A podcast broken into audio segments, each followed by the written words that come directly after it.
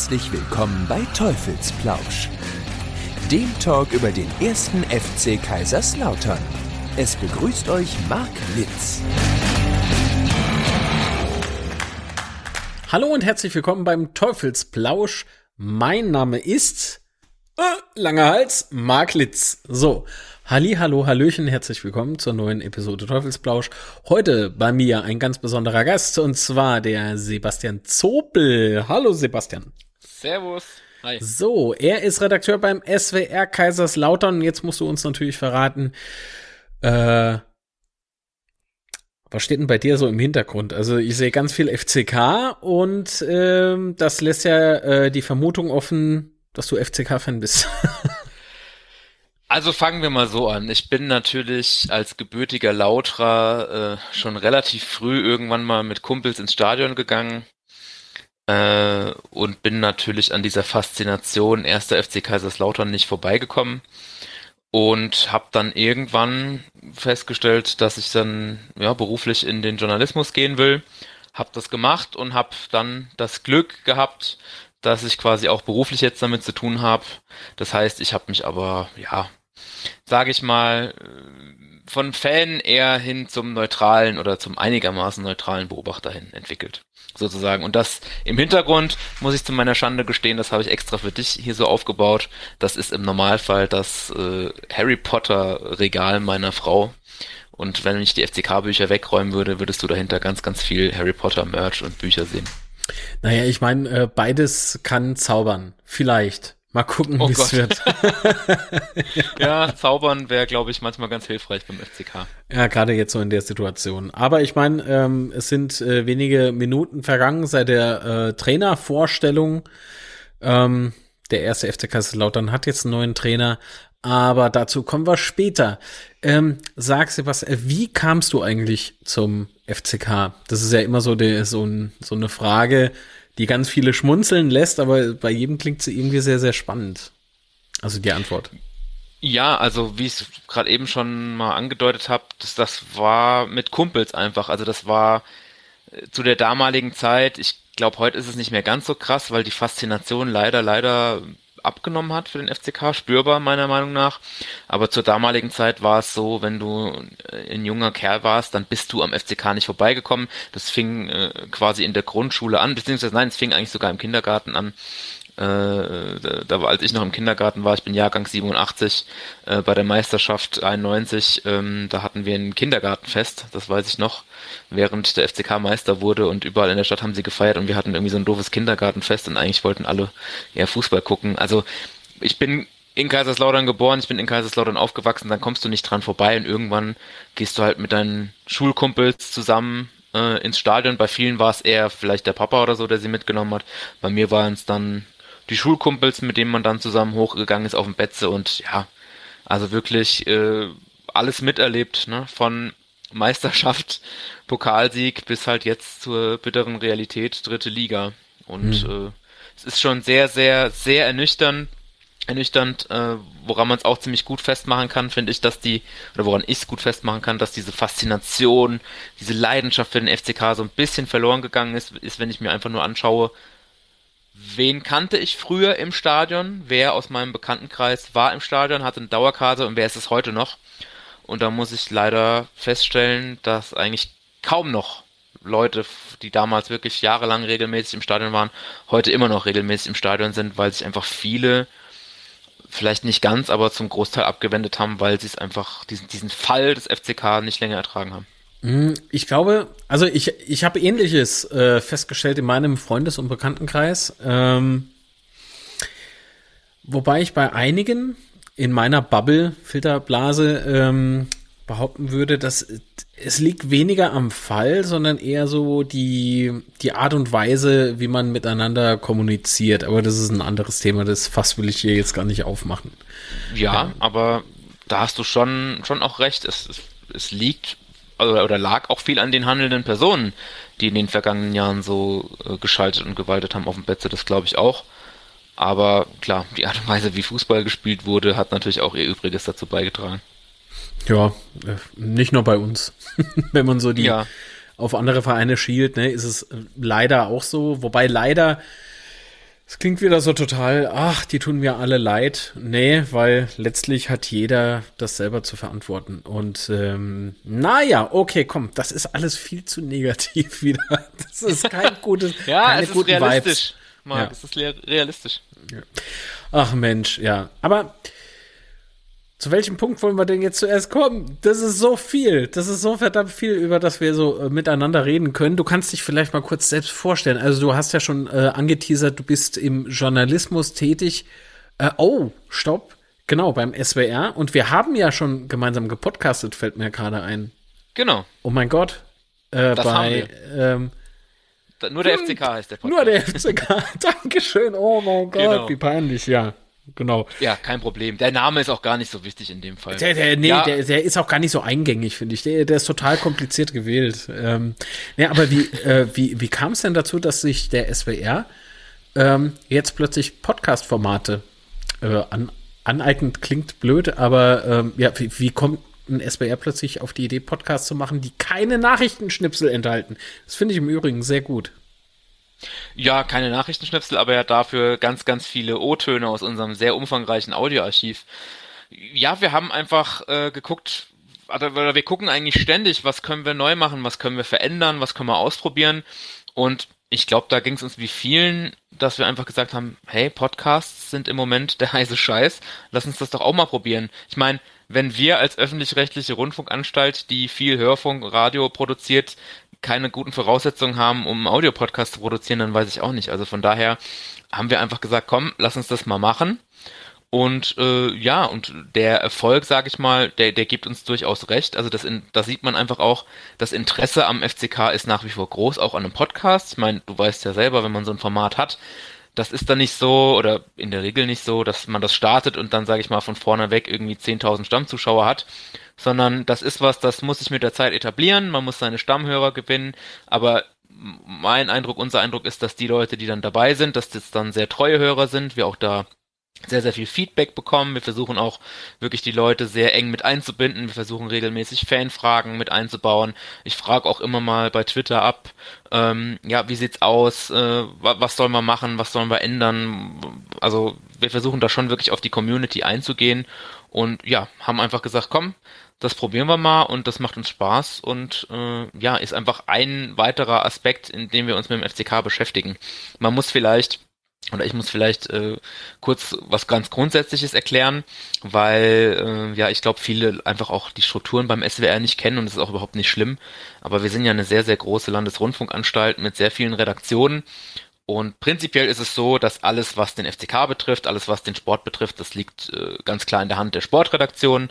Äh, die hat äh, ihren Sitz, zumindest was Rheinland-Pfalz angeht, in Mainz und die betreuen quasi den FCK federführend, was sämtliche Berichterstattung angeht, sprich online, Radio und Fernsehen.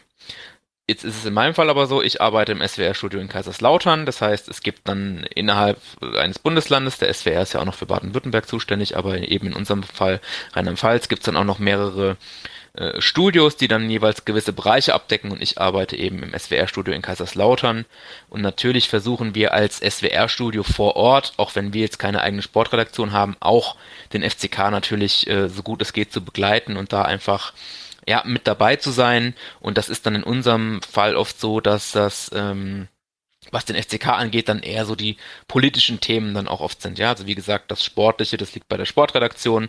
Und wir kümmern uns dann im Studio häufig um so Dinge wie, ja, Stadionpacht etc. Wie ist das Verhältnis zur Stadt? Was sagt der OB? Ähm, könnte jetzt auch nochmal heiß werden, ne? wenn der Mhm. FCK, was wir alle nicht hoffen, in die Regionalliga absteigt, ähm, dann ist das Thema Stadionpacht sicher auch nochmal eine heiße Kiste und ja, das sind eben so die Dinge, wie wir auch dann versuchen im Studio einfach eng am FCK dran zu sein, natürlich immer in enger Absprache mit der Sportredaktion.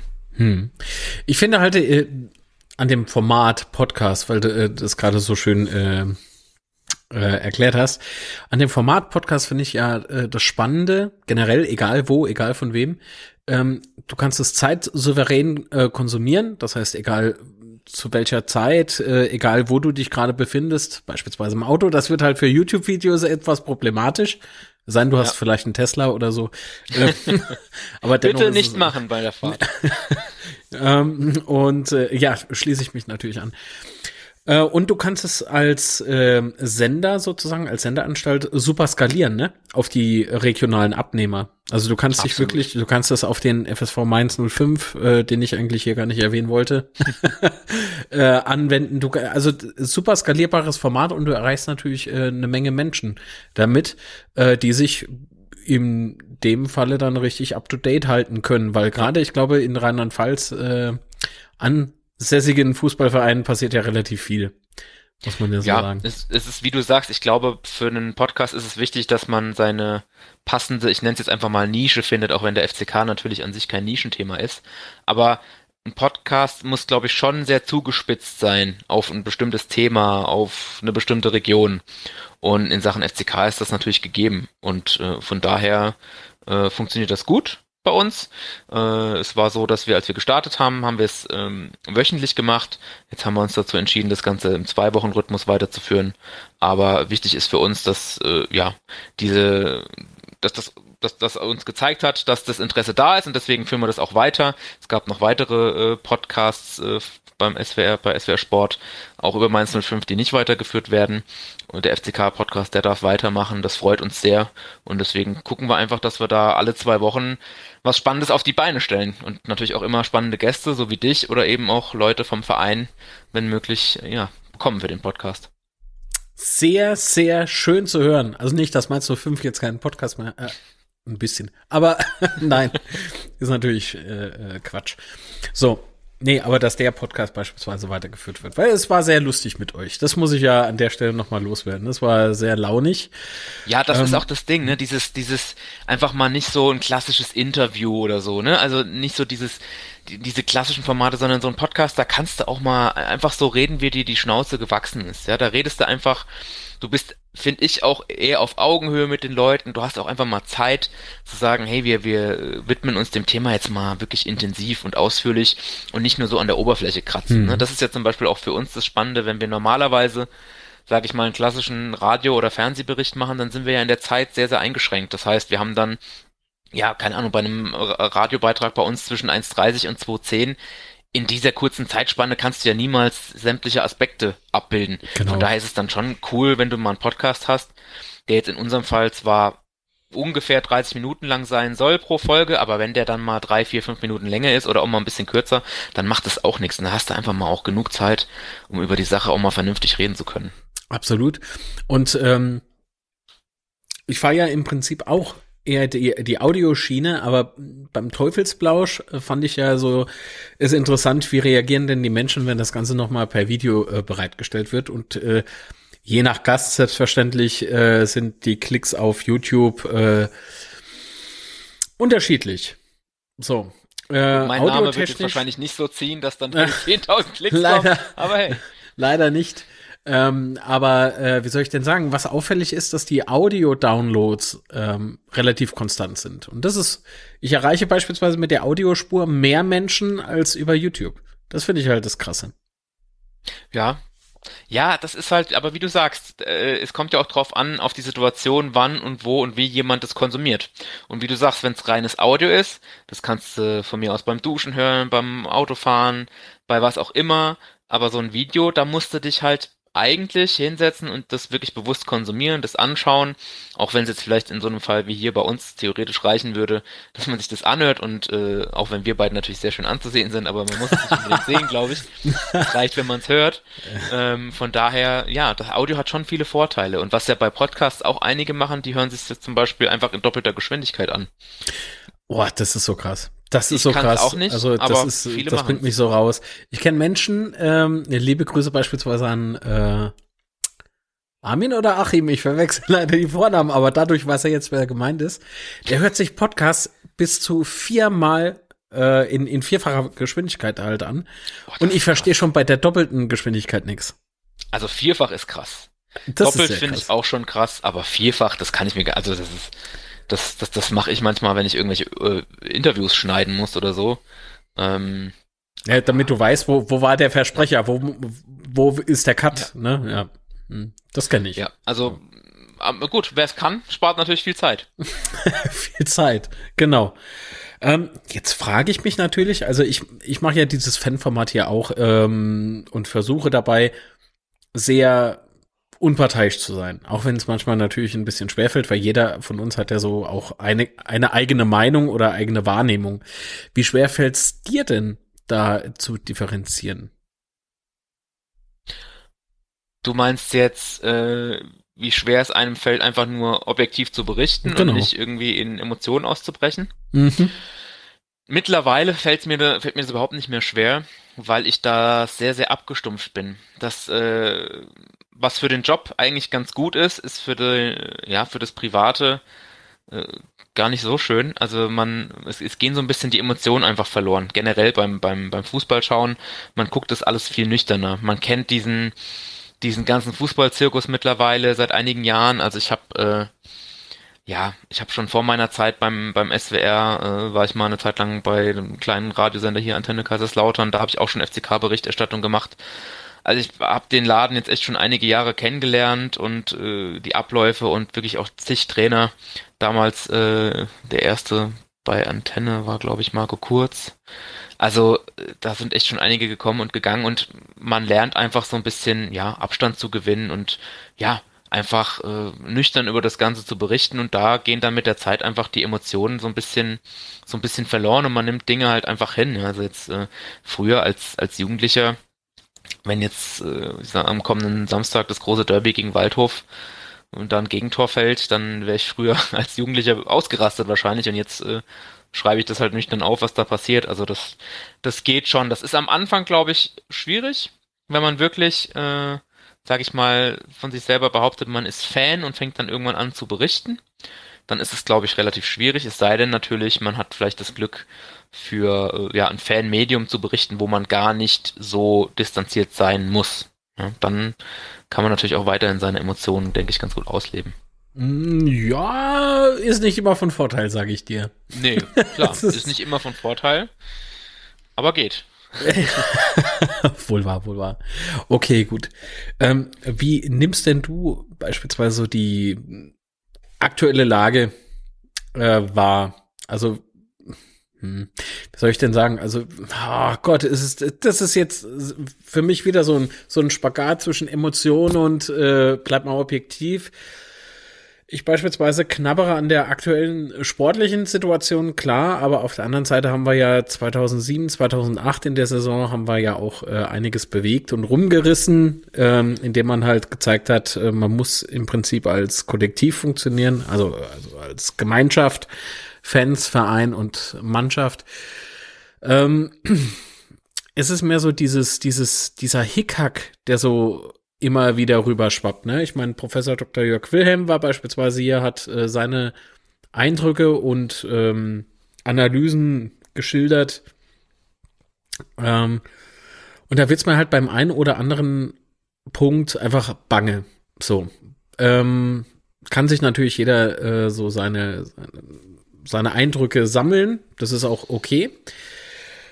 Und wenn ich dann das ein oder andere, äh, die ein oder andere äh, Kommentarspalte lese, beispielsweise nicht jetzt äh, bei mir hier, sondern, oh, keine Ahnung, auf der Betze brennt oder auf Facebook oder sonst wo, die Leute springen ja förmlich sich, also Gott sei Dank äh, nur äh, rein metaphorisch, aber äh, sie, sie springen sich ja fast schon gegen, gegenseitig an die Gurgel. Ne? Ähm, kann, ich meine, dass man da gar nicht mehr so ohne Emotionen äh, berichten kann. Boah, bin ich jetzt abgekommen von meiner eigentlichen Frage. Ich überlege auch gerade, was jetzt die eigentliche Frage war, aber naja, äh, kommen, wir, kommen wir einfach mal auf den Punkt. Also äh, ursprünglich wollte ich eigentlich von dir wissen, wie analysierst du die aktuelle Lage? Ähm, und dann habe ich mir während dieser Frage, während die bei mir so äh, den Weg zum Mund äh, gesucht hatte, äh, kam ich dann plötzlich von Höchstchen auf Stöckchen, weil ich mir nicht vorstellen kann, dass du da total objektiv und ohne, ohne Meinung bleiben kannst. das geht schon. Jetzt Also, sagt er doch, das das, schon. das darf doch nicht wahr sein. Aber äh, um auch mal eins ganz, ganz klar zu sagen, wie analysiere ich die aktuelle Lage, das, das kann man mit einem Wort machen, das ist katastrophal. Das ist katastrophal. Also wenn du, wenn du als Verein den dritten Trainer in der Saison hast und eigentlich kurz vor den Abstiegsplätzen in der dritten Liga stehst, Also sprich, eigentlich in der schlechtesten Phase deines Bestehens bist, dann kann man das nur als katastrophal zusammenfassen. Und auch die Art und Weise, ja, auch, und auch die Zeitpunkte der Trainerwechsel, also äh, ja, das, das ist einfach ganz, ganz katastrophal. Ich mache mir da sehr, sehr große Sorgen auch um den FCK. Ich habe es auch in unserem SWR-Podcast schon gesagt. Also ich bin jetzt mal sehr gespannt auf den neuen Trainer, über den werden wir auch gleich noch sprechen, inwiefern der äh, es schaffen wird, das Ruder rumzureißen. Aber wenn sich da jetzt nicht irgendwie alles um 180 Grad dreht, dann sehe ich absolut schwarz für den FCK und dann sehe ich die Wahrscheinlichkeit auch sehr groß, dass am Ende der Saison der Abstieg in die Regionalliga steht. Also jetzt werde ich wahrscheinlich von dem einen oder anderen gekreuzigt, aber das ist mein, mein, mein, mein Empfinden, wie es im Moment ist es kann eigentlich jetzt, wie schon so oft, das hatten wir auch schon ganz oft, diese, diese Phase oder diesen Punkt, dass wir gesagt haben, es kann nur noch besser werden für den FCK, aber es, es, hm. es muss jetzt einfach auch besser werden. Also viel schlechter kann es ja nicht sein. Von daher, ja, ich kann verstehen, dass es, äh, dass man glaubt, dass es sehr schwierig ist, das Ganze ohne Emotionen zu betrachten, aber ha, als Berichterstatter tut man, glaube ich, schon ganz gut daran, die Emotionen rauszunehmen, weil du, du gehst ja auch kaputt. Also ich kann mich ja nicht 365 Tage im Jahr äh, nur über den FCK aufregen.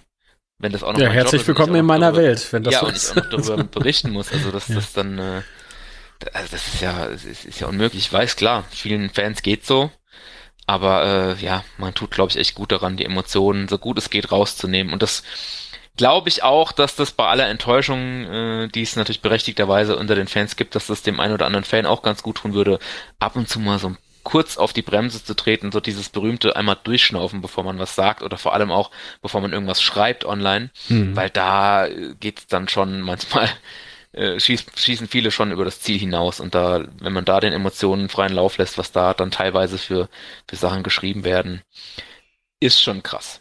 Also das ist dann schon, finde ich, teilweise an einem Punkt, wo es dann, wo man sich fragen muss, müsste eigentlich ein Fan bei aller äh, berechtigter Kritik am Verein nicht in erster Linie Fan sein und versuchen irgendwie was Positives zu sehen, den Verein unterstützen, wie auch immer, aber was da teilweise abgeladen wird an Flüchen, an Beleidigungen, an, an, an Shitstorms, also bei dieser unfassbar negativen Grundstimmung, wie soll da irgendwie nochmal sowas wie ein Aufschwung, wie ein Aufschwung äh, gelingen? Also ganz, ganz mhm. schwierig, mhm. aber natürlich auch in Anbetracht der aktuellen Situation mit Corona. Ich glaube, es sind einfach unabhängig vom Fußball alle Menschen oder ganz, ganz viele Menschen unfassbar genervt von der Situation und hoffen einfach, dass es irgendwann mal wieder besser wird. Genau. So.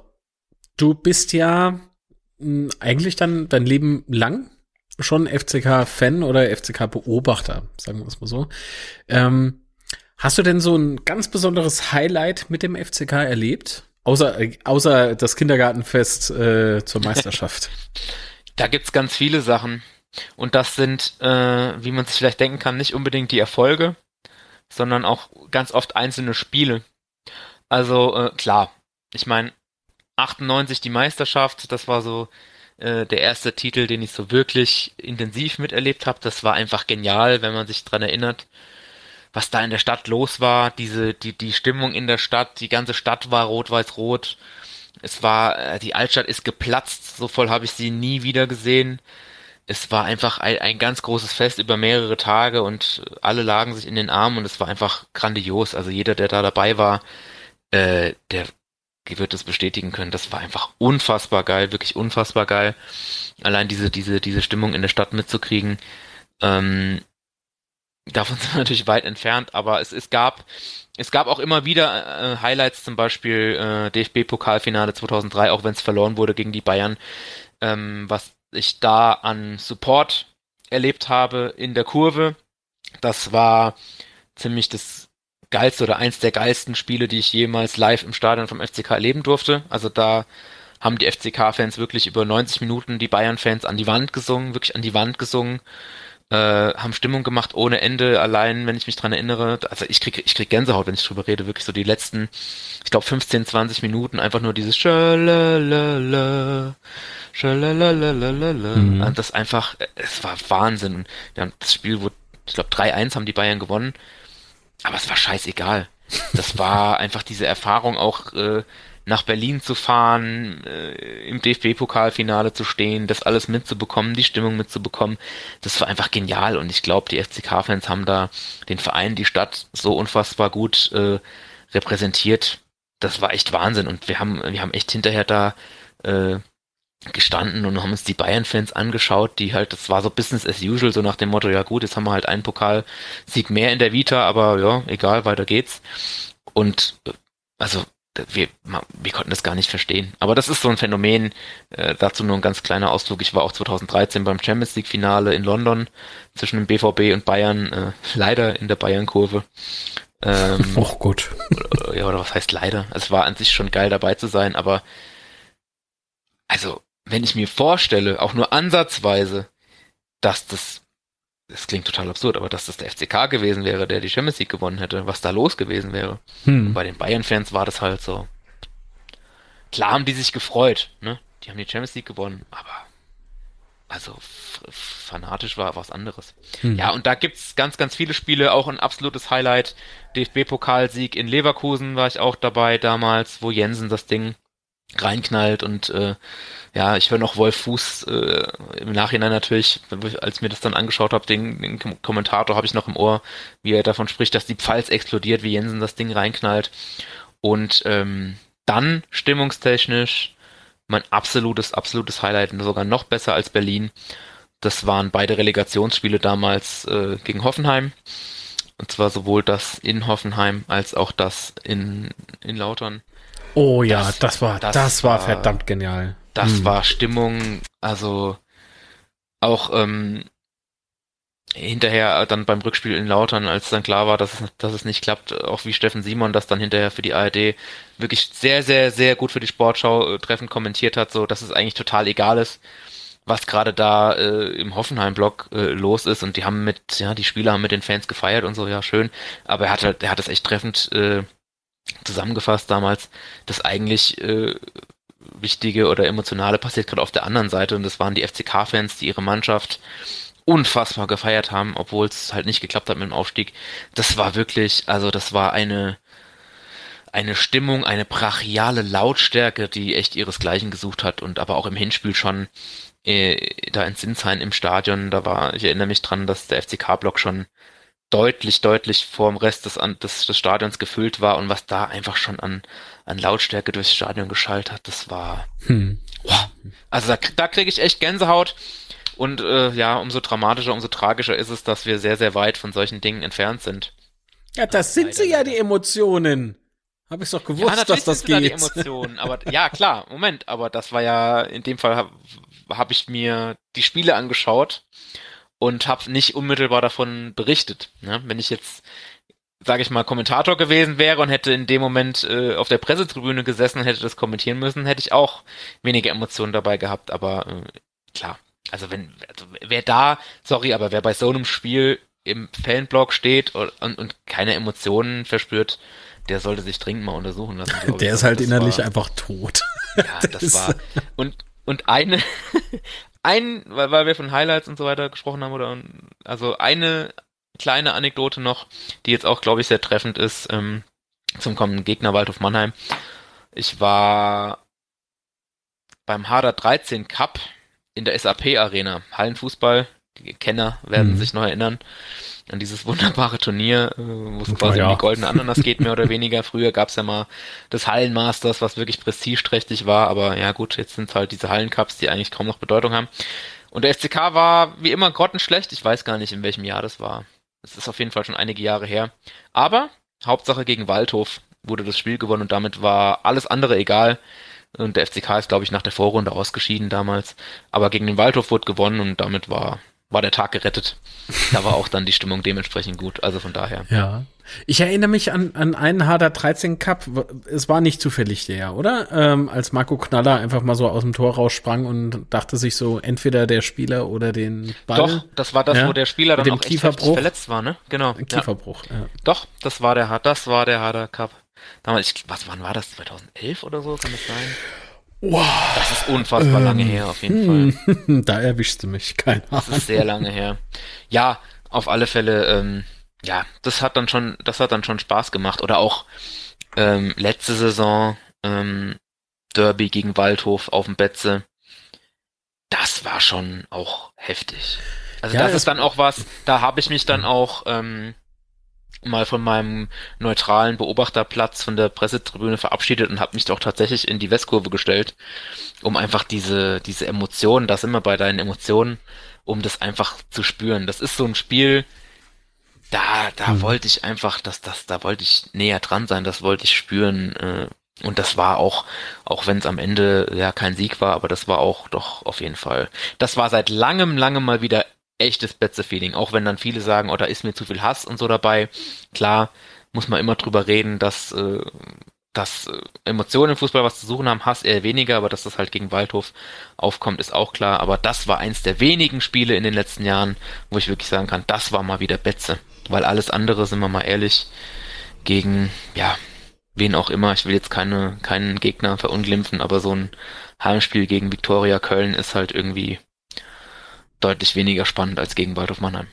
Ja, wobei das ja nicht gegen die, gegen beispielsweise jetzt Viktoria Köln sprechen würde, nee, sondern einfach nur, wir sind, wir sind die Namen, die, diese, diese Größen dieser, dieser Vereine einfach äh, in, in den äh, Fanherzen, ja, aus ja. der Fansicht gesprochen, äh, einfach nicht gewohnt. Äh, immer noch sehr, sehr, sehr äh, skurril, auch äh, für mich äh, mitunter, das mhm. muss ich gestehen, den ersten FC Kaiserslautern aktuell am unteren Ende der äh, dritten Liga zu sehen. Am unteren Ende. Was laber ich heute für einen Käse? Das stimmt doch, naja. aber am unteren Ende der Tabelle, kann man mm, schon so mhm. sagen. Mm. Ja, und zu einem richtig geilen Fußballspiel gehört für mich auch dazu, ich meine, auch davon sind wir durch Corona leider weit entfernt, gehört auch dazu, dass der, dass auch die gegnerische Mannschaft entsprechend Fans dabei hat, eine Fanbasis hat und auch Stimmung macht. Ne? Also ich meine, ein Derby gegen Waldhof ist auch nur halb so spannend, wenn die keine Fans dabei hätten. Ja? Also man stellt sich das vor, ein, aus, ein fast ausverkaufter Betze ohne ohne Waldhof-Fans, auch wenn die natürlich mhm. nicht gern gesehen werden hier von den FCK-Fans, aber das gehört halt dazu. Gott. Ja, oder wenn ich also mir ganz im Ernst, also wenn ich mir diese diese Derbys, also das, was mir halt äh, die ganze Zeit schon fehlte, waren eben die Derbys und jetzt haben wir ganz viele Derbys gefühlt. Ähm, aber leider ohne Fans. Und das, das fehlt mir aktuell extrem, oh, extrem. Und es, ich möchte das gerne so ein bisschen entschärfen, weil Hass ist ein hartes Wort. Das stimmt, hast du ja vorhin auch äh, darauf aufmerksam gemacht. Aber es ist so viel mehr diese Rivalität, die einfach in den Fußball gehört. Ne? Äh, dieses, dieses, äh, dieser lautstarke Support und vielleicht ja. auch dieses Hin- und Herfoppen. Das ist, das gehört für mich in der Tat äh, zum Fußball dazu, aber keineswegs Hass. Ähm, dass man mich da richtig versteht. Aber das fehlt mir, weißt du, so gegenseitig an, anbrüllen und sowas, äh, die Mannschaft ja. nach vorne peitschen. Ähm, das ist das, was für mich ein ganz, ganz großer, ganz, ganz großes Stück Betzenberg auch ausmacht. Ne? Es, es fängt ähm, doch auch schon, finde ich, eine gute Stufe vorher an. Es fehlt doch auch das, was für viele ganz normal ist, mit Kumpels Fußball schauen. Ja, du kannst dich ja im Moment auch nicht irgendwie in der Kneipe treffen und zusammen Fußball schauen. Oder klar, du kannst dir zu Hause ja, eine Person jetzt aktuell irgendwie einladen und mit der zusammen Fußball schauen. Aber so dieses, das Fansein lebt ja auch von dem gemeinsamen Fansein, gemeinsam feiern, leiden, das miterleben. Und das hast du ja noch nicht mal mehr zu Hause auf der Couch im Moment. Du kannst ja die Spiele im Prinzip nur alleine schauen. Ja? Oder wir als Journalisten haben das Privileg, dann doch bei dem ein oder anderen Geisterspiel live im Stadion zu sein. Aber das ist doch Kacke. Das will doch keiner. Es will doch kein Mensch ernsthaft Fußball ohne Fans. Außer vielleicht der eine oder andere Funktionär. Aber also Fußball ohne Fans ist eine Vollkatastrophe. Eine richtige Vollkatastrophe und gerade auch der FCK, gerade der Betze lebt davon und ich glaube, wir haben es in unserem letzten SWR-Podcast auch thematisiert. Ich glaube, dass bei dem ein oder anderen Spiel dieses Jahr das Ende vielleicht auch ein bisschen positiver für den FCK gewesen wäre mit Fans im Rücken. Es wurde ja auch ganz viel davon gesprochen, ist es vielleicht eine Befreiung von diesem Druck, von dieser Last, die immer auf der Mannschaft in Lautern liegt, weil wir, es wird ja immer von dem bösen, bösen, schwierigen Umfeld in Lautern gesprochen, der Druck, der da entsteht, die Anforderungen, die die Leute haben, weil alle irgendwie noch Bundesliga im Kopf haben und dann wurde drüber spekuliert, tut's vielleicht der Mannschaft gut, dass gar keine Fans da sind. Aber hm. jetzt sind wir mal ehrlich, gucken wir auf die Ergebnisse. Ein Scheiß hat äh, Ach, das ist Bullshit, gut. Ja. Die hätten die, die hätten die Fans gebraucht. Mit der Westkurve im Rücken bin ich mir ganz sicher. Es waren ja ganz, ganz, äh, gerade durch diese Vielzahl an Unentschieden hat ja oft nicht viel gefehlt. Ne? Da mhm. hätte jeweils ein Tor gereicht und man hätte die Dinger gewonnen. Und da waren auch Spiele dabei, da gab's die, da gab's die Chancen. Und ich bin mir ganz sicher, mit der Westkurve im Rücken hätte der FCK deutlich mehr Punkte diese Saison geholt. Ja, das, da bin ich bei dir, zu 100 Prozent, definitiv.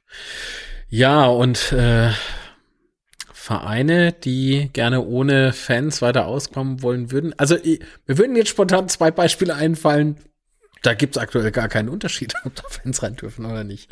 Naja, ist okay. Laut sagen, oder? Nein. Aber der Gedanke ja, musste da raus. mir auch ein paar einfallen. Ja, ja. Ähm, gut. Äh, das Interessante ist, im letzten Teufelsblausch war Uli Potowski hier zu, zu Gast. Und äh, der äh, sprach aus Sicht eines äh, Feldreporters sozusagen, ne, also unten vom Field, Mhm. Und der meinte auch so, ja, wenn er, äh, also Kommentatoren sind ja sehr, sehr selten noch in den Stadien, beispielsweise Sky, äh, die haben wohl mittlerweile äh, Kommentatorenboxen in München, also in deren Studios halt stehen. Die äh, von haben die der eh aus, schon da stehen ja. wegen der Konferenz. Die Konferenzkommentatoren sitzen eh schon immer in diesen Boxen und sind nicht im Stadion. Mhm. Aber ich dachte am Anfang, äh, dass das würden äh, würde sich nur auf die Konferenzkommentatoren äh, beziehen. Und Uli meinte so, nee, nee, das, äh, da moderiert er auch und kommentiert er auch ähm, für Sky. Ähm, aber er meinte so, irgendwie, wenn du vor Ort bist in den Stadien, du gewöhnst dich langsam an dieser, an, an, an diese Geisteratmosphäre. Und ich glaube, dass das durchaus auch so ein Punkt ist, der auf Spieler oder generell auf, auf alle um die Mannschaft herum äh, zutreffen könnte. Und vielleicht ist es das auch, was so ein ja, diesen, diesen Effekt hat, diesen negativen Effekt. Dass du gar nicht mehr weißt, wie ist denn eigentlich so das Feedback, ne? Es, es, es, es kommt ja nichts. Ja. Ne? Klar, kann sein. Aber der Mensch ist ein Gewohnheitstier. Wir gewöhnen uns an alles, würde ich behaupten. Und äh, klar, man gewöhnt sich sicher irgend auch an, an, an Fußball ohne Fans, aber das ist was an, das will ich mich nicht gewöhnen. Die Spieler müssen sich dran gewöhnen. Ne? Das ist deren Job. Sie müssen im Moment ohne Fans auskommen, ob sie es jetzt wollen oder nicht. Von daher, ich meine, wir haben uns auch dran gewöhnt, äh, jedes Mal, wenn wir irgendwie einkaufen gehen, uns eine Maske anzuziehen. Das gehört auch zu unserem Alltag. Und Boah, frag nicht, wie oft ich halt nochmal zurückrennen muss. Ja, oh Mist, Maske vergessen, ja, wer kennt's nicht. Aber ja, äh, wir haben uns auch dran gewöhnt an Fußball ohne Fans im Stadion, aber ich hoffe, wir können uns auch bald wieder dran gewöhnen mit Fans im Stadion. Ja, das äh, wäre ein ganz, ganz großer Traum, der sich hoffentlich sehr, sehr schnell äh, erfüllen wird. Äh, aber schauen wir mal, wie lange das alles noch so andauert. So, jetzt haben wir aber ganz viel ähm, wirres Zeug gesprochen. äh, ähm, du hast ja diesen, diesen Hintergrund bei dir nicht aus, äh, ja, aus äh, Lust und Laune aufgebaut. Nee, erstens mal sollte er, äh, denke ich mal, in die Sendung passen und zweitens habe ich dich äh, im Vor Vorgespräch, als wir die technischen Probleme da versucht haben, in den Griff zu bekommen, ähm, habe ich dich gefragt, was ist denn dieses kleinere Buch, das da mit draufsteht und du sagtest irgendwie, du, du warst oder du bist als Autor tätig oder hast ein Buch geschrieben oder klär mich auf. Ja, ich habe äh, tatsächlich mittlerweile schon mehrere Bücher geschrieben, aber das hier, ja, das ist äh, 111 Gründe, den ersten FC Kaiserslautern zu lieben, ist schon ein paar Jährchen auf dem Markt. Ähm, das habe ich damals zusammen mit äh, dem Kollegen Fabian Müller geschrieben. Wir waren damals beide Teil äh, des Teams von FCK Block, was quasi, ja, sag ich mal, natürlich nicht vergleichbar ist mit der Betze brennt von der Leseranzahl und so weiter, aber ja, was einfach äh, ja ein, ein Blog war, den wir gemacht haben, den es auch nach wie vor gibt, was aber ja nur noch ein ein Bruchteil dessen ist, was wir, was wir damals mal gemacht haben. Äh, und da, daraus ist dann irgendwann äh, die Idee entstanden, beziehungsweise wurden wir dann angesprochen, ob wir da nicht Lust hätten, ein, ein Buch zu schreiben. Daraus ist eben das Schätzchen hier entstanden, gab auch eine zweite Auflage, ist also auch tatsächlich ganz gut gelaufen. Das Ding ähm, ist aber auch Teil einer Reihe, die es über sehr, sehr viele Vereine gibt. Also das ist jetzt nichts, was wir uns irgendwie exklusiv über den FCK ausgedacht haben, sondern das gibt's auch über Bayern, Dortmund etc. Ähm, ja, war tatsächlich gar nicht so einfach, sich 111 Gründe zu überlegen, warum man den FCK lieben sollte. Im Moment würde es mir auch relativ schwer fallen, da nochmal neue zu finden. Aber es gibt wirklich, es gibt viele, viele Gründe, den, den FCK zu lieben und das haben wir da eben in unserem kleinen Büchlein, denke ich, ganz nett zusammengefasst. Das ist so eine, ja, das ist, das ist sowas, das kann man sich tatsächlich auch, und das ist überhaupt nicht schlimm, gerne aufs Klo lesen, äh, legen und dann einfach ab und zu mal äh, drin blättern. Also das ist nichts, was man irgendwie chronologisch von vorne nach hinten lesen muss, sondern man kann da einfach mal aufschlagen und reingucken und sich dann dran erinnern, ja, was gibt's denn da noch für, für tolle Sachen. Jetzt habe ich gerade aufgeschlagen. Ein Grund ist, weil der FCK mal die einzigartigen Crunchip Girls hatte, wer sich noch erinnert. An diese oh Gott, ist das lange her. An, an die Cheerleader im Crunchip äh, Outfit. Ja, da sind halt echt so ein paar, so ein paar, äh, ja, nette Sachen einfach drin und natürlich werden auch den, den großen Spielern äh, gehuldigt, äh, äh, die, ja, rund um Fritz Walter, die Walter-Brüder, äh, über Norbert Tinnes steht was drin, der für mich auch ganz, ganz ganz, ganz großer, wichtiger Teil der FCK-Familie ist. Ähm, ja. Aber wie gesagt, ist schon ein bisschen älter, das Ganze und äh, ja. Und ansonsten, äh, was hier hinter mir steht, das ist das, was, äh, glaube ich, viele auch haben, das ist die FCK-Chronik. Und das andere ist äh, ein Buch, was mich äh, ja auch noch an bessere Zeiten erinnert, denen zwar wiederum schlechtere Zeiten vorangegangen sind. Das ist das äh, Buch zum Aufstieg aus der oder zum Wiederaufstieg aus der zweiten Liga 96 97. Ah, Schwärm. Sellemols. Sellemols, richtig. ähm, ich, ich muss die ganze Zeit jetzt überlegen, FCK-Blog. Ich, ich glaube, ich kenne deinen Namen durch diesen Blog. Ist aber auch schon sehr, sehr lange her. Ja, ich, ich bin auch schon eine ganze Weile nicht mehr dabei, weil ich mich dann, ja, beruflich davon nicht distanziert habe, aber halt verabschiedet habe. Eben auch, äh, ja, aus Gründen der, sage ich mal, Neutralität. Ähm, ist auch, wie gesagt, das war, war eine Gruppe von fünf, sechs äh, guten Freunden, die sich lange kannten, die das eine Zeit lang gemacht haben, aber wie es dann halt so ist, der eine zieht dahin, macht beruflich was anderes und dann, ja, es, es, es war mal eine Zeit lang oder eine ganz lange Zeit lang die, die größte FCK-Fanseite bei Facebook auch. Ähm, bis dann irgendwann der Betze brennt richtig durchgestartet ist damals. Ähm, was wir gemacht haben, wir hatten auch ähm, ganz nette Videoformate.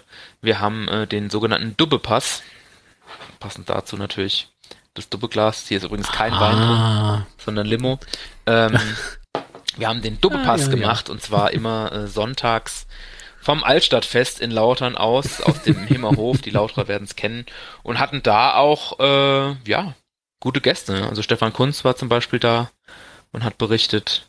Also äh, Thomas Gries war mal da. Es ist, ja, das äh, hat uns einfach Spaß gemacht, aber wie gesagt, mittlerweile sind die Umstände andere und äh, ja, ich glaube, es, es gibt auch einfach andere, die das äh, äh, als Fanmedium äh, besser und äh, ja professioneller machen mittlerweile. Das wäre wär ja auch vermessen zu sagen, man will jetzt irgendwie Konkurrenz sein zu der Betze brennt oder so. Die Jungs, die machen das mit Leib und Seele, die machen das gut. Äh, und von daher, ja, das war einfach ein, ein Projekt, was eine Zeit lang sehr, sehr viel Spaß gemacht hat, was es jetzt immer noch gibt, aber was eben, ja, wo es einfach nur noch darum geht, sage ich mal, FCK-Infos zu verbreiten. Also hm. da werden jetzt keine eigenen Geschichten mehr groß recherchiert. Hm. Ähm, ich ich sehe im Übrigen gar nicht äh, so wirklich ein, dass ähm, jeder, der irgendwie was macht, wie beispielsweise Podcast oder sowas um den FCK, dass das Konkurrenz ist, sondern dass äh, das sogar was sehr, sehr Positives ist, um ganz einfach auch in Corona-Zeiten äh, zu zeigen, dass die Fanszene dann doch aktiv ist und nicht irgendwo äh, an Bahnhöfen Fritz-Walter-Plakate auf Fahrpläne klebt. Ähm, hat mich zwar unlängst äh, sehr zum Schmunzeln gebracht, aber ich konnte halt nicht lesen, wann, wann, mein, wann mein Zug jetzt nun fährt. Ähm, es war so ein ganz kleiner Dorf, äh, Bahnhof oder wie sich sowas nennt, und mein Handy hatte keinen Akku mehr. Das war sehr, sehr frustrierend. So, ähm, gut.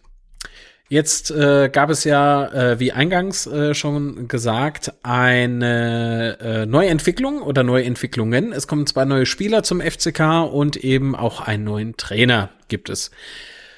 Und zwar ist das Marco Antwerpen. Ähm, ich war am, also als der Name zum ersten Mal fiel, so aus, aus meinem Netzwerk heraus, äh, zusammen noch mit einem anderen Namen, war ich erstmal überrascht, weil das zwei Trainernamen waren, die, da dachte ich, Warum? Äh, weil ich den Marco Antwerpen auch null auf dem Plan hatte. Und dann habe ich mich so ein bisschen beschäftigt und muss sagen, es ist, scheint ja schon so ein, ein härterer Hund zu sein. Oder wie würdest du Marco Antwerpen beschreiben?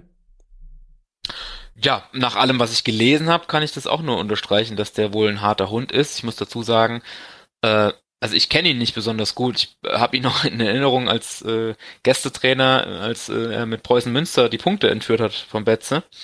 Ähm, aber ja, nach all dem, was man so liest und über ihn hört, scheint er der harte Hund zu sein, den sich ja viele auch für den Betze wünschen. Ich meine, bei Jeff Saibene war ja auch so ein bisschen die Krux, da haben alle immer gesagt, Mensch, der ist so lieb und so nett und äh, die meisten haben auch gesagt, wie leid es ihnen jetzt tut, dass er gehen muss.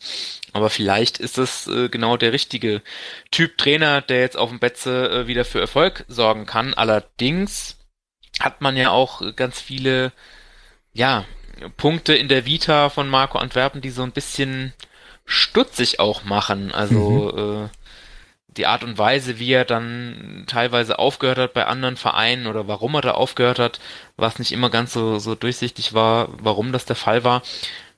Also jetzt auch äh, mit, mit Eintracht Braunschweig in die zweite Liga aufgestiegen, aber dann trotzdem quasi da aufgehört. So ganz genau ja, warum, ja. weiß man nicht. Also das, der scheint schon kein einfacher Typ zu sein.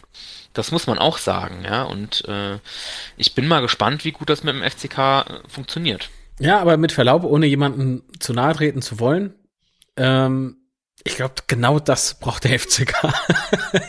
Weil mit, mit äh, lieben und hervorragenden Menschen haben wir es ja jetzt die ganze Zeit äh, versucht. Ja. Heißt jetzt nicht, dass er irgendwie nicht lieb äh, und hervorragend ist, sondern ähm, Jeff Sabenet hat mir sehr, sehr leid irgendwie. Ne? Ab einem Total, gewissen ja. Punkt hast du halt irgendwie gemerkt, oh mein Gott, ich glaube, der hat gerade selbst äh, nicht so wirklich mehr der, der, den großen Glauben an diese, an diese Konstellation halt. Ne?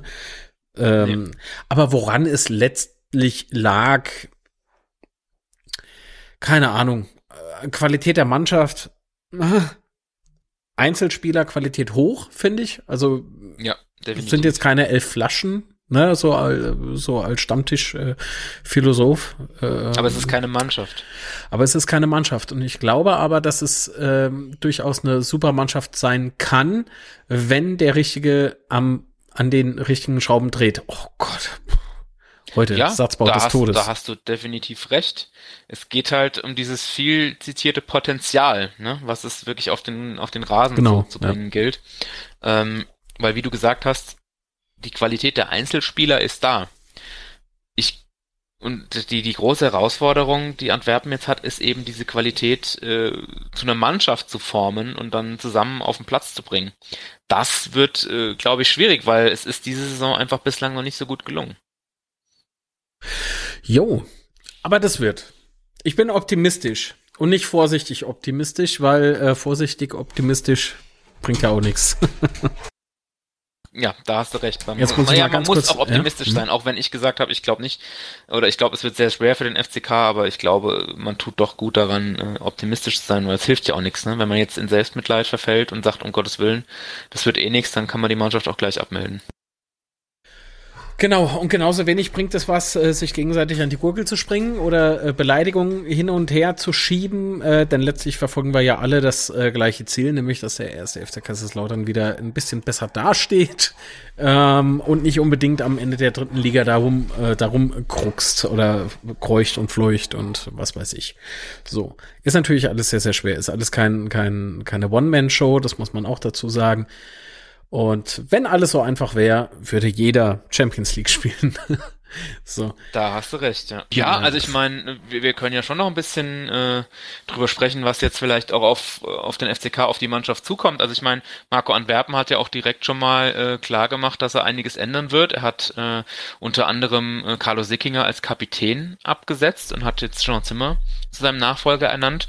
Da habe ich vorhin schon mal äh, kurz nach der PK eine kleine Umfrage bei Twitter gestartet und da ist die einhellige ja. Meinung der Leute, dass das eine gute Entscheidung ist. Und Marco Antwerpen hat auch gesagt, er will ja, äh, dem, dem jungen äh, Carlo Sickinger quasi diesen Rucksack erstmal abnehmen. Ne? Diese, das ist ja auch eine Mordsverantwortung, Kapitän zu sein. Und ich glaube Absolut. auch, dass er gut daran äh, tut, äh, das Ganze jetzt eher an den erfahrenen äh, Jean Zimmer weiterzugeben. Ähm, weil ich glaube auch, dass äh, Carlo Sickinger ein guter Spieler ist. Ich glaube aber auch, dass, dass es vielleicht ganz gut ist, dass er mal wieder befreit aufspielen kann, eben ohne diesen Druck Kapitän zu sein. Und äh, von daher sind wir mal gespannt. Ich bin auch sehr gespannt, wie er die Mannschaft aufstellen wird. Also äh, was für ein System lässt er spielen? Spielt er mit vielleicht mit Doppelspitze? Man weiß es nicht so genau. Er wurde auch in der PK darauf angesprochen, ob er sich eine, eine, eine zweite Spitze neben Marvin Poirier vorstellen könnte. er kennt ihn ja noch aus Braunschweig, er kann sich das wohl äh, durchaus vorstellen. Er hat auch in der PK gesagt, er ist durchaus auch ein Freund von Offensivfußball, aber der kann wohl auch, äh, ja, den Bus parken, wie man so schön sagt, äh, in der Defensive. Also da bin ich echt mal gespannt, äh, wie er da äh, spielen lassen äh, wird. Positiv äh, stimmt mich jedenfalls, dass äh, die zwei Neuzugänge Götze und Sänger äh, mit ihm auch schon abgesprochen waren und ja, äh, er das ja. quasi mit auf den Weg gebracht hat, äh, weil Ansonsten ist es ja auch bescheuert äh, oder blöd für einen Trainer irgendwo anzufangen mit einer komplett zusammengestellten Mannschaft, wo er nicht mitsprechen konnte. Das ist jetzt natürlich zum Großteil der Fall, aber immerhin konnte er jetzt da bei den bei zwei der Wintertransfers ein Wörtchen mitreden, das was denke ich nicht nicht verkehrt ist. Ne? Er will da auch wohl sehr auf gestandene, erfahrene Spieler setzen. Also so wie ich es jetzt verstanden habe, ist es glaube ich so, dass äh, ja so Kraus, Winkler, Rieder, Pourier, das ist glaube ich so der Mannschaftsrat jetzt rund um den äh, Kapitän Zimmer und die äh, sollen jetzt, glaube ich, dass dieses Schiff, man spricht ja immer von der unzerstörbar beim FCK, so ein bisschen in ruhiges Fahrwasser lenken und mhm. ja, sind wir mal, sind wir mal wirklich gespannt, ähm, was da auf uns zukommt. Also ich bin wirklich sehr, sehr gespannt. Mhm. Was mich auch ähm, nicht gewundert, aber ich fand es einfach nur interessant, äh, dass äh, Markus Merck äh, mit da saß und Fritz Fuchs, obwohl der nur einmal kurz was sagen durfte, zur Begrüßung, glaube ich. Ja, das. Ähm, ja. Warum jetzt Fritz Fuchs bei der Entscheidungsfindung involviert war, das fragen sich auch ganz viele. Habe ich gerade eben auch schon bei Twitter die ersten Meinungen dazu gelesen, der ihn wohl irgendwie noch von früher kennt. Also ja, ja ich weiß nicht. Ich glaube, ähm, vielleicht war es einfach nur so, weil die Kritik an Auftritten von Merck alleine, also reine Spekulation meinerseits natürlich, ähm, weil die auch so ein bisschen kritisiert wurde, ne? Hm, vielleicht ganz ja, einfach, um ich mein, Geschlossenheit irgendwie zu demonstrieren oder ich. Ich weiß es nicht. Ja, kann, kann schon sein, kann schon sein. Das, äh, ja. Man kann ja Markus Merck, äh, glaube ich, auch nicht absprechen, dass er den Willen hat, den SCK nach vorne zu bringen, aber ja, bisher ich bin, bin auch mal sehr gespannt, ob er weitermachen wird im Aufsichtsrat. Das ist auch so eine Sache. Och, es kursieren so viele, so viele Gerüchte um, um Markus Merck und äh, generell um das Thema Aufsichtsrat. Ich will jetzt nicht sagen, ich bin's leid, aber ähm, man, man müsste so viele Informationen einfach wissen oder kennen, die halt nicht öffentlich sind, um sich da so ein finales Bild drüber und ein Urteil erlauben ja. zu können.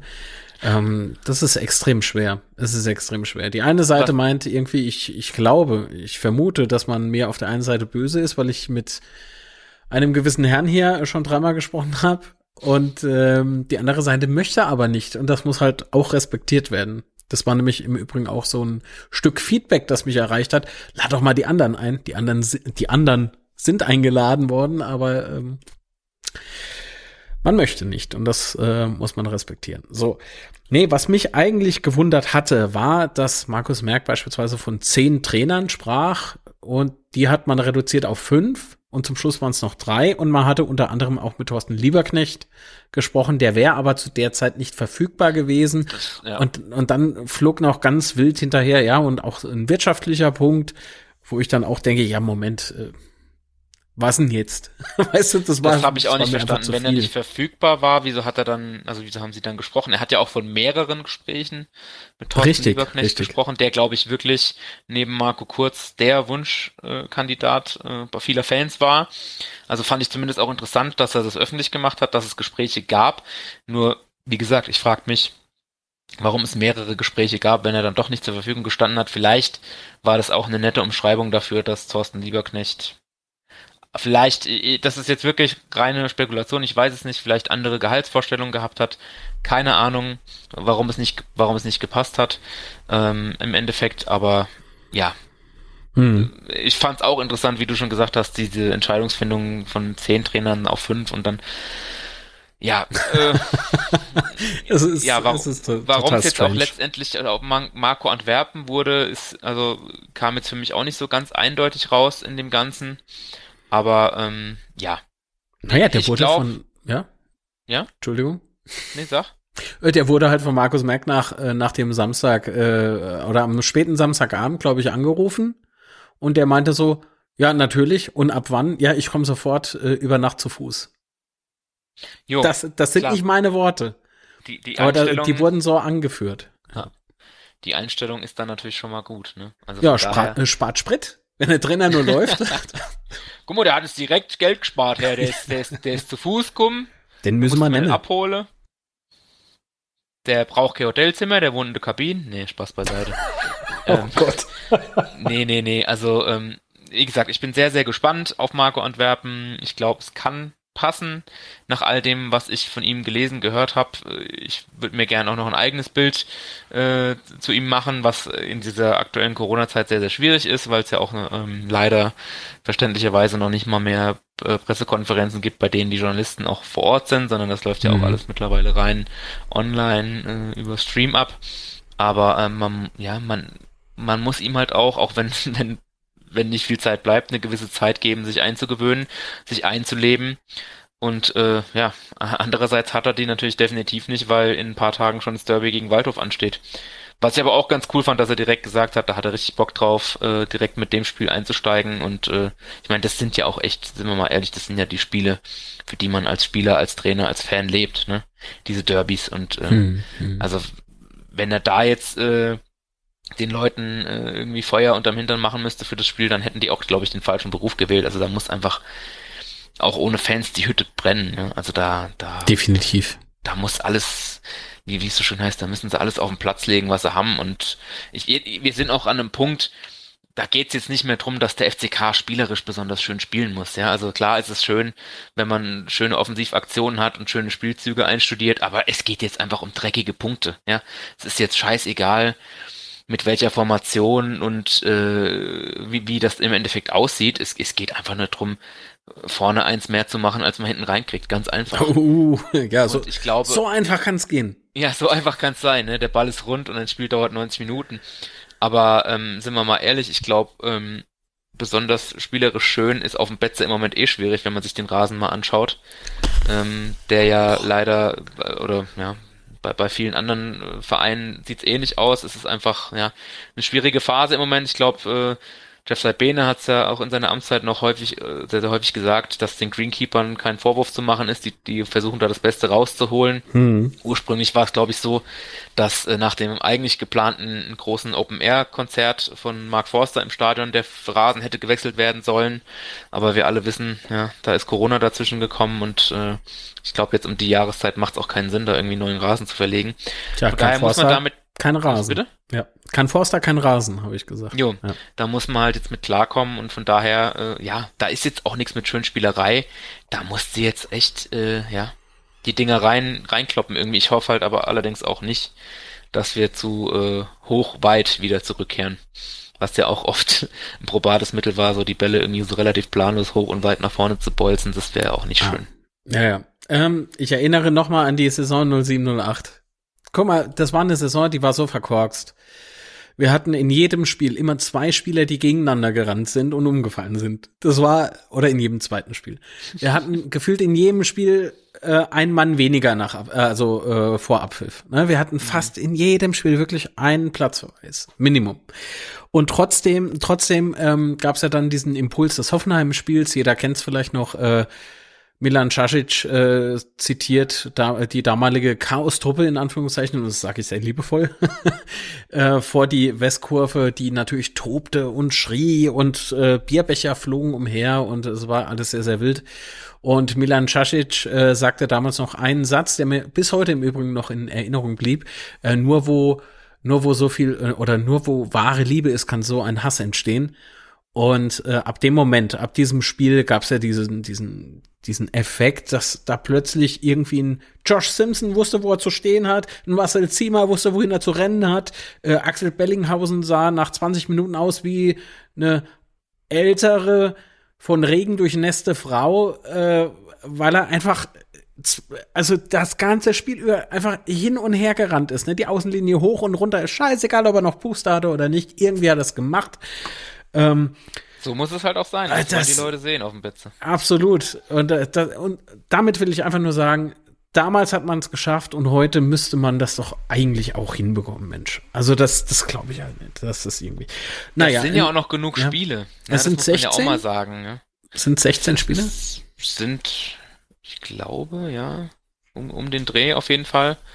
Also von daher, es, es ist noch genug Zeit, das Ruder rumzureißen. Da kann man wirklich äh, nicht, also es ist natürlich ist es höchste Eisenbahn, dass der FCK punktet, aber ich sag mal, wenn das jetzt mit, wenn der Trainereffekt äh, jetzt greift und man mal eine kleine Serie startet, dann ist man da auch relativ schnell wieder raus, weil die Liga ja doch irgendwie dann äh, immer noch relativ eng ist und man auch irgendwie trotzdem ja. das Gefühl hat, dass jeder irgendwie jeden schlagen kann. Ich meine, wenn man sich mal das Spiel gegen Tabellenführer Dresden anschaut, da hat der FCK ja auch sehr, sehr lange wirklich gut mitgehalten und immerhin auch drei Tore geschossen, aber halt auch vier bekommen, was ja das große Manko ja. war. Und äh, aber das, das, das war kein Spiel, wo du gesagt hast, Mensch, da hatten die überhaupt keine Chance. Nee, und, so das, und genau deswegen habe ich ja noch Hoffnung. genau ja. dieses Spiel, obwohl wir das verloren haben. Ich hatte nach diesem Spiel, obwohl wir das verloren haben, nochmal ein besseres Gefühl als bei diesen äh, unsäglichen Unentschieden, die wir gehabt haben. Ja, klar, das war auch deutlich, deutlich besser als jetzt das, das letzte Spiel gegen Wien Wiesbaden. Also das war ja, also da kannst du von Glück reden, dass, äh, dass Wien Wiesbaden nicht irgendwie 5-6-0 gewonnen hat. Da kann man sich bei Aflos Balic bedanken. Oh, also ja, die hatten ja, ja Chancen noch und nöcher und dass das nur 0 zu 1 aus Sicht vom FCK ausging, da, das ist, das war echt Glück. Glück und Können von Aftos Balic. Also, da, das war, das war ein spielerischer Offenbarungseid und es war auch klar, dass nach diesem Spiel die Verantwortlichen handeln mussten. Ja, definitiv. Und Markus Merck hat ja heute in der PK bei der Trainervorstellung äh, noch angemerkt, äh, oh, wie hat er nochmal gesagt? Ich muss auf meine Notizen schielen. Mm, handeln statt diskutieren war da äh, notwendig und das haben sie getan und haben direkt danach äh, zusammengesessen. Der Aufsichtsrat und Sören Oliver Vogt, glaube ich, war noch mit involviert. Ach, ich, ich weiß es nicht mehr. Also die DPK war zu reichhaltig, finde ich. Aber Marco Außerdem Antwerpen jetzt, war ja. relativ, also er hat keine, was, was mir gefallen hat, der hat keine Floskeln, also nicht viele Floskeln rausgehauen. Ja, außer das Typische, wenn du zum FCK kommst, sagst du halt äh, natürlich, äh, was, was mir aufgefallen ist, das ist jetzt der erste, der zugab, es war ein gutes Bauchgefühl. so, hey, ja. das ist legitim und ähm, es klingt ehrlich. Ja.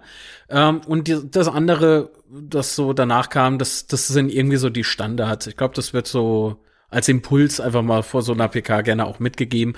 Erwähnen die Fans, erwähnen die Tradition. Gut. Ähm, also das sind Basics, äh, Betze Basics. Basics ja.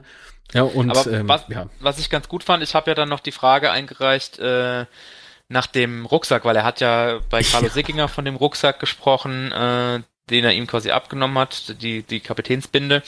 Und es ist ja doch auch ein ziemlicher Rucksack äh, an Erwartungen, den die Fans und das Umfeld mitbringen und äh, darauf angesprochen, ob er diesen äh, Rucksack spürt, hat Marco Antwerpen gesagt, er spürt den Rucksack und diesen Druck spürt er nicht.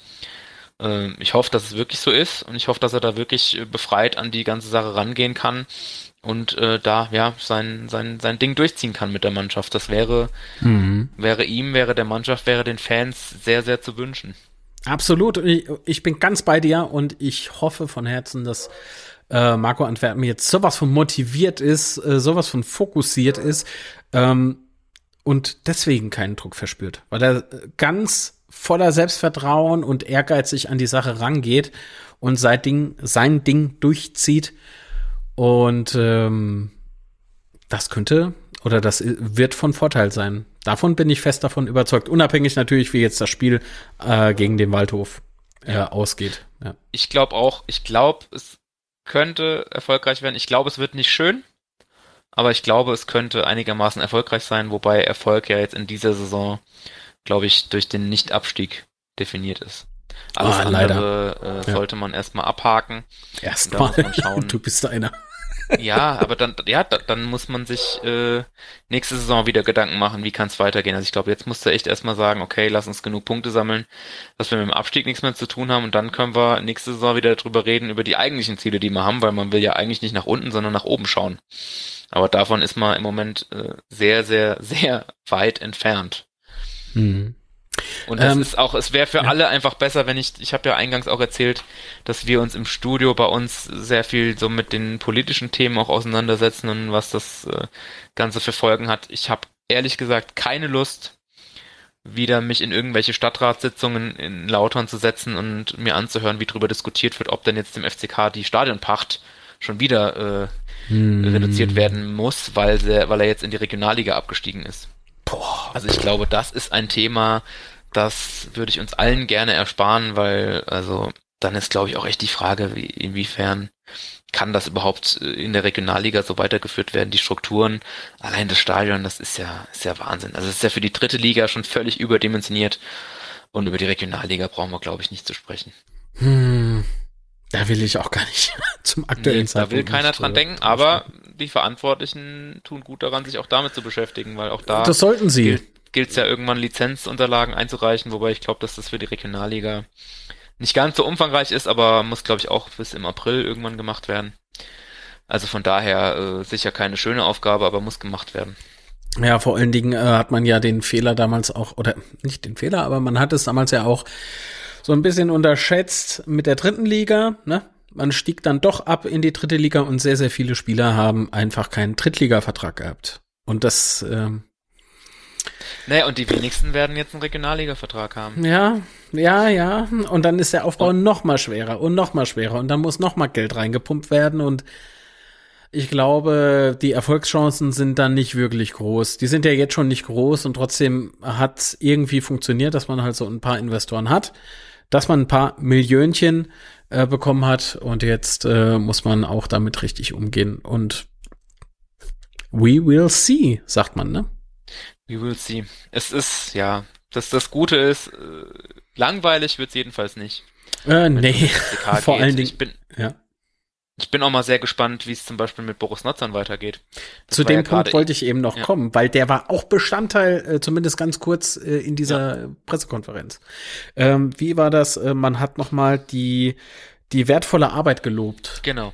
Ja, ähm, das ist irgendwie, wer, wer Sport im dritten letzt, äh, letzten Sonntag, war das, glaube ich, äh, gesehen hat, da wurde auch äh, davon gesprochen, dass man äh, die Arbeit von Boris Notzon sehr, sehr schätzt und ähm, dieser Mensch eine ganz besondere Qualität seiner Arbeit eben äh, innehält und dass man über äh, äh, oder daran arbeitet, äh, die Strukturen neu zu verknüpfen. Irgendwie sowas in der Richtung war das, glaube ich, ja, wo ich also mich Markus, dann gefragt habe, hä? also, war schon sehr Also stark. Markus Merck hat da in der PK auch nochmal deutlich gemacht, äh, dass Boris Notzon aus seiner Sicht wichtige Arbeit leistet und man ihn aber auch vor bestimmten Dingen schützen will, ihn deswegen nicht mit in die Trainersuche involviert hat. Ähm, ich glaube, es wird ganz, ganz schwierig, äh, weiter mit Boris Nasson zusammenzuarbeiten. Der hat mittlerweile bei den Fans so einen schwierigen Stand. Also ich kann mich selten dran erinnern, dass mal so vehement äh, gefordert wurde, dass ein Sportdirektor entlassen wird. Also äh, normalerweise ist es ja eher irgendwie der Trainer oder so, aber also da, da müsste, müsste Markus Merck, äh, wenn er ihn wirklich verteidigen will, vielleicht auch mal in die Offensive gehen und mal darlegen, was denn die äh, wichtigen Dinge sind, die Boris Notzon getan hat. Und äh, ja, also ich meine, der reine sportliche Erfolg beziehungsweise Misserfolg äh, spricht nicht gerade für ihn. Und ähm, man muss sagen, dass er zwar, wie ich finde, das hatten wir es ja auch schon von, äh, es geschafft hat, relativ gute Einzelspieler auf den Betze zu holen, aber eben keine gute Mannschaft zusammenzustellen. Meiner Meinung nach. Sieht ja. man ja auch. Also ich habe jetzt auch nicht das Gefühl, dass es, dass, dass es äh, intern nicht stimmt. Also ich habe nicht das Gefühl, dass die sich alle irgendwie nicht grün sind. Aber irgendwie passt das nicht so richtig. Irgendwas, irgendwas fehlt da. Und das ist ja jetzt auch nicht erst seit dieser Saison so, sondern ich meine, äh, der, der Abstieg, der Fall des FCK geht ja schon eine ganze Weile. Und äh, ja, da passt es einfach schon länger nicht mehr. Äh, von daher, ja, bin ich mal wirklich gespannt, äh, äh, wie, es da weitergeht. Ähm, ich bin jetzt äh, niemand, der irgendwelche Köpfe fordert äh, und sagt, äh, der Nutzer, der muss weg. Ich bin aber sehr gespannt, wie es da weitergeht. Und wenn sie wirklich weiter mit ihm arbeiten wollen, sie arbeiten ja dran, auch das hat Markus Merck gesagt, dass sie da schon sehr weit sind, mhm. nochmal eine sportliche Kompetenz zu installieren. Also da wird es ja dann wohl in absehbarer Zeit eine Art Sportvorstand, nehme ich mal, angeben bin ich sehr gespannt, wer das dann sein wird und ob derjenige äh, dann und wenn ja, wie mit Boris Notzern weiterarbeitet oder eher nicht. Ich kann es mir Stand jetzt aktuell schwer vorstellen, dass es dann mit Boris Notzern, dessen Vertrag ja, glaube ich, auch im Sommer ausläuft, weitergeht, aber man weiß es nicht. Wenn er äh, seine wichtige Arbeit, seine gute Arbeit leistet, was Markus Merck sagt, dann wird es vielleicht auch Gründe geben, weiter mit ihm zusammenzuarbeiten, in welcher Form auch immer. Ja, du sagst es, in welcher Form auch immer. Ich bin, ich bin, was die Personalie Nutzon betrifft, äh, sehr, sehr zwiegespalten. Das muss ich jetzt äh, auch ehrlich dazu sagen. Ich fordere keine Köpfe, kann aber durchaus die Stimmen der Fans verstehen, die sagen einfach Nutzon raus. das kann ich durchaus verstehen. Wenn du dich mal so ein bisschen zurückerinnerst, hing noch so ein kleiner Furz schief und dann hat die, äh, die komplette Westkurve oder vielleicht sogar mitunter, je nach Thema, je nach Personalie, das ganze äh, Stadion skandiert. Ne? Beispielsweise mhm. Vorstand raus. Ja, ja. hat's alles gegeben. Trainer raus, sowieso. Das gab's ein paar Mal, wenn man, wenn man so unsere Liste anguckt, äh, der verschlissenen Trainer. Und äh, das sind alles so Dinge, ähm, die muss man den Fans zugestehen. Und wenn man selbst einen professionelleren Blick drauf wirft, ohne, ohne interne Infos zu haben, kann ich mir es ehrlich gesagt auch nicht vorstellen, dass man mit Boris Nutzon verlängert.